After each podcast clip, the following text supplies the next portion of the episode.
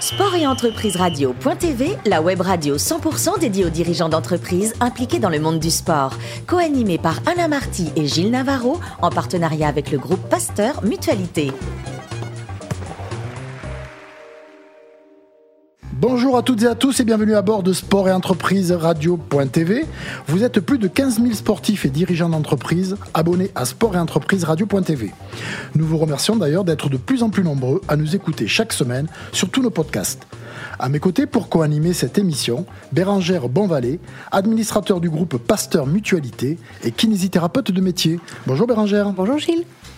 Aujourd'hui, nous recevons dans les salons de l'hôtel Madrigal Benoît Emmerman, ancien rédacteur en chef de l'équipe magazine, éditeur aux éditions Stock et auteur d'une trentaine ou quarantaine de livres, dont le dernier s'appelle Albert Londres, La plume et la plaie. Pour ceux qui ne le savent pas, Albert Londres fut l'un des premiers grands reporters de la presse française. Bonjour Benoît. Bonjour. Nous sommes ravis de, de vous accueillir.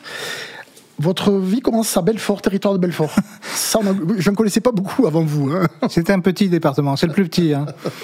Avec toujours cette, cette passion pour le, le livre, la lecture, l'écriture. Oui, peut-être parce que justement c'est une région reculée, on vivait quasiment à la campagne, assez loin d'un centre-ville développé. Et effectivement, la lecture, c'est l'évasion, c'est les portes ouvertes, c'est les fenêtres sur le grand monde, etc. Jack London, par exemple Jack London, par exemple. Je me souviens effectivement que mon premier livre et effectivement était un, enfin mon premier livre qui m'a marqué, on va dire, était Mhm. un cadeau de, de évidemment de fin d'année. Et c'était Jack London et c'était l'appel de la forêt. Donc euh, ça donne envie. Et ça, de ça va vous marquer toute votre vie parce que vous allez suivre cette les traces. Vous êtes sur les traces de Jack London en permanence. Ou si c'est pas Jack London, c'est ses confrères ou C'est l'autre, euh, voilà d'autres aventuriers. Mais j'ai toujours été attiré par les marins, ça c'est une, une certitude. Les alpinistes, les aventuriers de tout ordre qui traversent les déserts, qui vont Les grands espaces. les grands espaces, m'a toujours attiré. Oui, c'est sûr. Alors Sciences Po à Strasbourg et ensuite l'école de journalisme toujours à toujours à Strasbourg. Toujours à Strasbourg. La voie est tracée, vous savez où vous voulez aller, vous y allez, euh, vous y Oui, foncez puis dedans. Strasbourg est une ville, euh, là, pour le compte, une grande ville, cosmopolite, beaucoup d'étrangers, beaucoup d'étudiants étrangers qui viennent de partout et des, des échanges qui se font et qui, effectivement, euh, vous permettent, de, là encore, d'aller de l'avant. Alors vous avez un parcours un peu atypique parce que vous êtes journaliste, vous commencez, vous commencerez au matin de Paris, on vous retrouvera au sport, Challenge, euh, les Rolling Stones au large, l'équipe magazine, et très vite vous, avez une, double carrière, celle de journaliste et celle d'éditeur. Pourquoi? Euh, par chance, Oui, certainement, oui. par goût et par chance, c'est sûr. Il se trouve que j'ai toujours travaillé dans la presse, on va dire magazine. C'est-à-dire j'ai rarement été attaché à des comptes rendus quotidiens pendant des événements exceptionnels, euh, que ce soit le Festival de Cannes ou les Jeux Olympiques, etc. Ça m'arrivait de travailler au jour le jour, mais j'ai toujours eu un, un temps long, on va dire, pour écrire mes, mes- mes pa- mes papiers. Il se trouve que j'avais peut-être un peu de facilité, je les écrivais assez vite. Ça me donnait du temps de libre. Le temps de libre, je l'utilisais à lire et à, à éditer des livres. Oui. C'est formidable, Bérangère, la passion que l'on peut avoir pour une activité cérébrale comme ça, pour le, pour, pour le commun des mortels, c'est essentiel, non? C'est parfaitement essentiel. Le médecin, le- la kiné ou le médecin que vous êtes, vous préconisez ce genre d'activité à vos, à vos patients ou pas? Ah, bien sûr, ça permet de se recentrer sur toi, de, de- sur soi, pardon, excusez-moi, de se recentrer sur soi, voilà. ça permet de se reconnecter, euh, de faire une vraie introspection euh, physique, hein, et euh, de toute façon, on bosse beaucoup en psychosomatique. euh, Est-ce que vous-même, vous, écrivez? Ça vous arrive d'écrire de, Mm. de, de- de- Tout à fait, nous écrivons des articles euh, sur euh, telle ou telle pathologie. euh, voilà, alors jamais très philosophique, hein, plus axé sur, sur notre activité à nous, mais effectivement, nous écrivons. Alors, il y a une expérience dans le journalisme qui va vous marquer, Benoît Emmerman.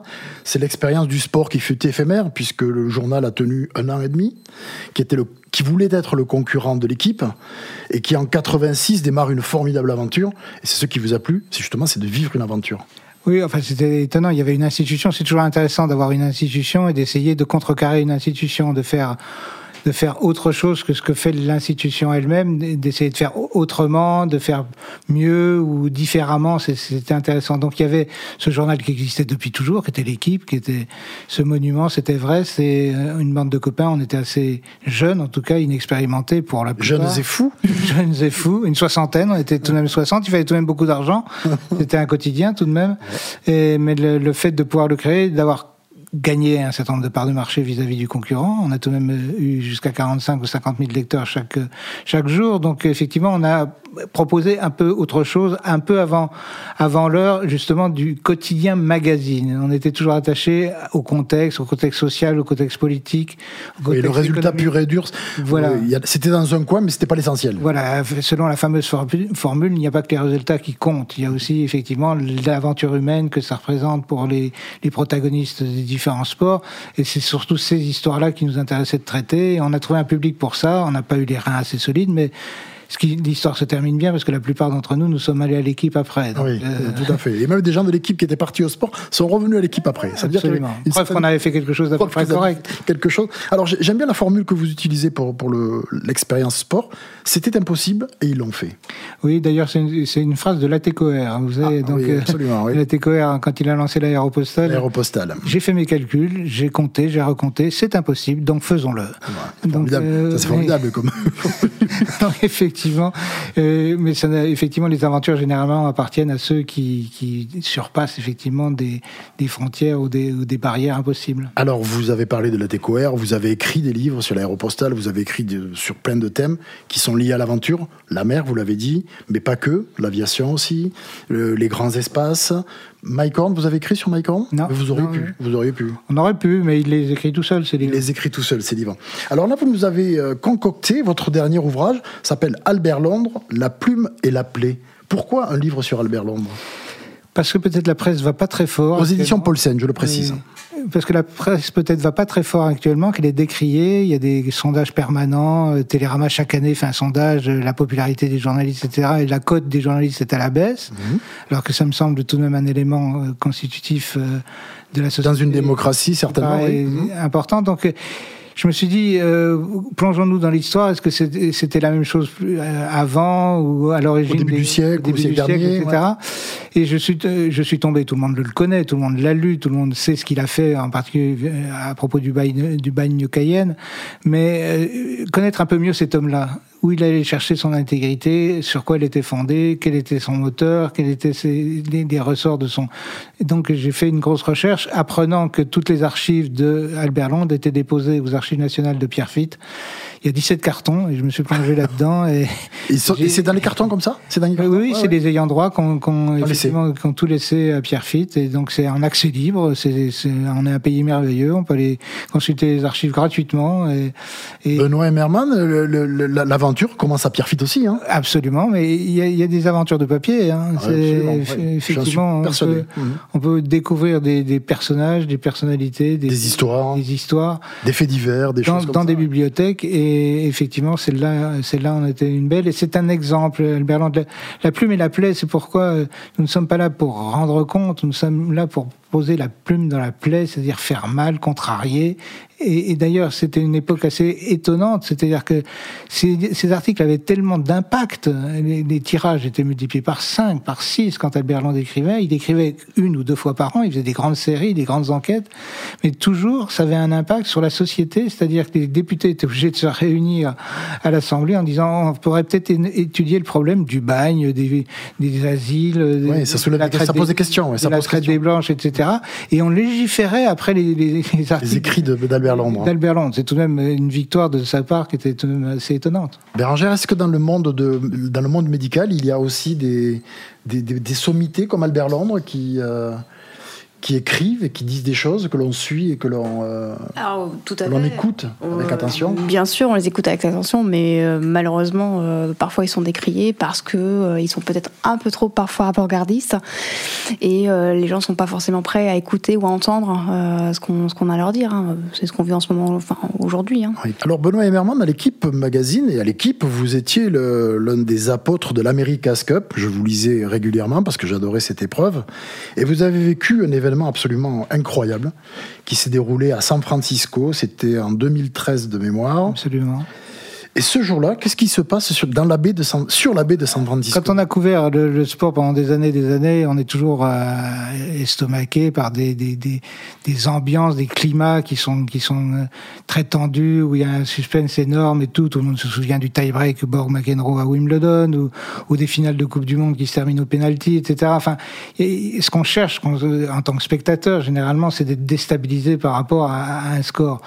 Un score et un suspense qui, qui peut, qui peut s'inscrire. Et là, on a, on a atteint, je pense, le sommet dans l'histoire du sport, puisqu'on a tout de même deux équipes qui, qui s'affrontent, les Néo-Zélandais d'un côté, les Américains Team de New. Zealand et Oracle euh, Et, donc, euh, le, le but du jeu, c'est de gagner neuf régates. 9 régates. Une fois que vous avez gagné neuf régates, vous avez remporté la Coupe d'Amérique. Vous avez une équipe qui mène 8 à 1.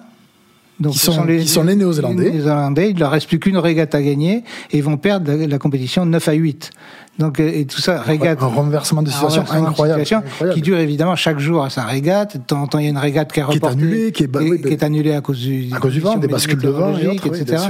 Donc ça a duré 15 jours de plus. Euh, D'ailleurs, c'était assez étonnant ce qui se passait. Heureusement, j'avais pris un, billet d'avion bien décalé parce que j'avais prévu de prendre des vacances derrière. Mais j'ai énormément de confrères qui ont été obligés de rentrer euh, effectivement en Europe ou en Australie, etc. parce qu'ils avaient des billets bloqués Et qui n'ont pas assisté au dénouement. qui n'ont pas assisté au dénouement. Donc oui, c'est un des événements sportifs qui m'a le plus marqué, d'autant que cet événement sportif est adossé à toute une technologie, tout un savoir-faire en matière de technique, mais également Oui, sportif. on était plus sur des monocoques, on était sur des catamarans. Voilà, on, on est, était- on est tout de même au sommet de ce qu'on peut faire et de l'excellence. Et donc, euh, on a, on a réuni sur l'eau. Tout ça, c'était à proximité, c'était à vue. En plus, on voyait les, les régates depuis le bord de, de- de l'eau. C'était, c'était assez fantastique. Enfin, c'est un des, tout ça dans la baie de San Francisco, c'est pas mal. C'est assez spectaculaire. Alors, vous avez eu la chance dans votre carrière de journaliste de couvrir les plus grands événements mondiaux. Et il y en a un que vous m'avez cité, ça m'a marqué parce que j'y étais et je l'ai ressenti un peu de la même façon. Pour vous, les Jeux Olympiques de Sydney en 2000 sont les plus beaux de- dans, dans votre imaginaire, dans votre, Oui, dans votre a- mémoire. Après, de faire le tri, toujours, et ça, ça correspond aussi à la maturité que vous avez à ce moment-là, au, au travail que vous avez pu faire, au, au, au fait que vous travaillez dans un journal qui était particulièrement réceptif de- de- des idées que vous aviez. Donc, effectivement, entre j'ai couvert des tas de coupes du monde, des, des- des choses comme ça. Mais ce qui s'est passé, ce que moi j'attends aussi d'un événement sportif, c'est effectivement de la performance et de l'excellence, mais aussi une adhésion, une sorte de fusion avec le public qui accueille cette compétition proprement dite. Et, et c'était un peu vrai aux Jeux de Barcelone. Les Catalans avaient vraiment adopté leur- leurs Jeux Olympiques, mais c'était encore plus vrai à Sydney. Vous aviez une nation entière qui Fière d'organiser fière d'organiser ces Jeux, heureux d'organiser ces Jeux, et tout ça se ressentait. Il y avait comme une électricité dans l'air qui était fantastique. Souvent, on va, on- on- les, les Jeux sont accueillis par des pays qui adhèrent évidemment à l'événement, etc.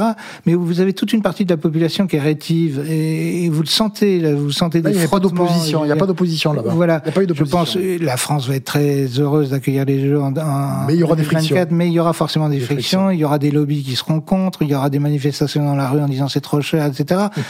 à Sydney, tout le monde était content, tout le monde était heureux, il faisait un temps magnifique, les performances étaient formidables, c'était vraiment et le sommet de ces Jeux Olympiques, c'était effectivement une, une coureuse euh, 400 abori- mètres. de 400 mètres aborigène. Cathy Freeman. Euh, Cathy Freeman. Et, et j'avoue que ce 400 mètres restera d'un point de vue purement esthétique et visuel quelque chose de, de- de- de ce que j'ai vu de plus beau, tout simplement parce qu'à l'époque, ça se passait en nocturne. Et à l'époque, les gens utilisaient encore des flashs. Ouais, sur leur- Et donc tout le monde voulait la leurs photo. appareils photographiques ou même sur leur, leur, leur smartphone. Voilà, Flashs. tout le monde voulait cette, euh, ce souvenir. Et, et la vague des flashs avançait à la vitesse de la coureuse proprement dite. Donc c'est une vision absolument étonnante de ce volcan qui, qui, qui s'allume et, qui, qui tourne tout autour de, de la piste. C'est- vraiment une vision que je garderai longtemps.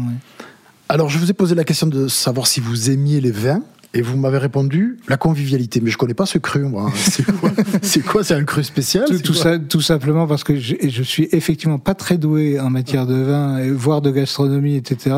Mais je suis toujours heureux d'être autour d'une table quand il y a des gens intéressants et qui, avec qui je m'entends bien. Donc pour moi, le- effectivement, le meilleur cru, c'est la convivialité. ouais. Vous êtes présidente de l'AES. Un petit mot sur l'AES, c'est quoi? L'association des écrivains sportifs, c'est une vieille euh, baderne qui a été créée en 38 par Tristan Bernard. Et Tristan Bernard était à la fois un auteur de théâtre extrêmement populaire à l'époque et en même temps le patron du Vélodrome Buffalo. Donc euh, voilà, deux mondes antithétiques qui sont la culture et le sport. Et c'est une passerelle qu'il a voulu créer. Grâce à cette association, on essaie de faire perdurer ça avec différentes euh, manifestations qu'on fait, distribution de prix. Ou de... Là, on organise une exposition Blandin à la mairie du 6e arrondissement. On essaie toujours de lier culture et sport, la tête et les jambes, selon la fameuse formule de, de- d'Henri Desgranges. Merci Benoît Emmerman. Je vous rappelle, je rappelle que vous êtes éditeur maison d'édition Stock et auteur du livre Albert Londres, La plume et la plaie.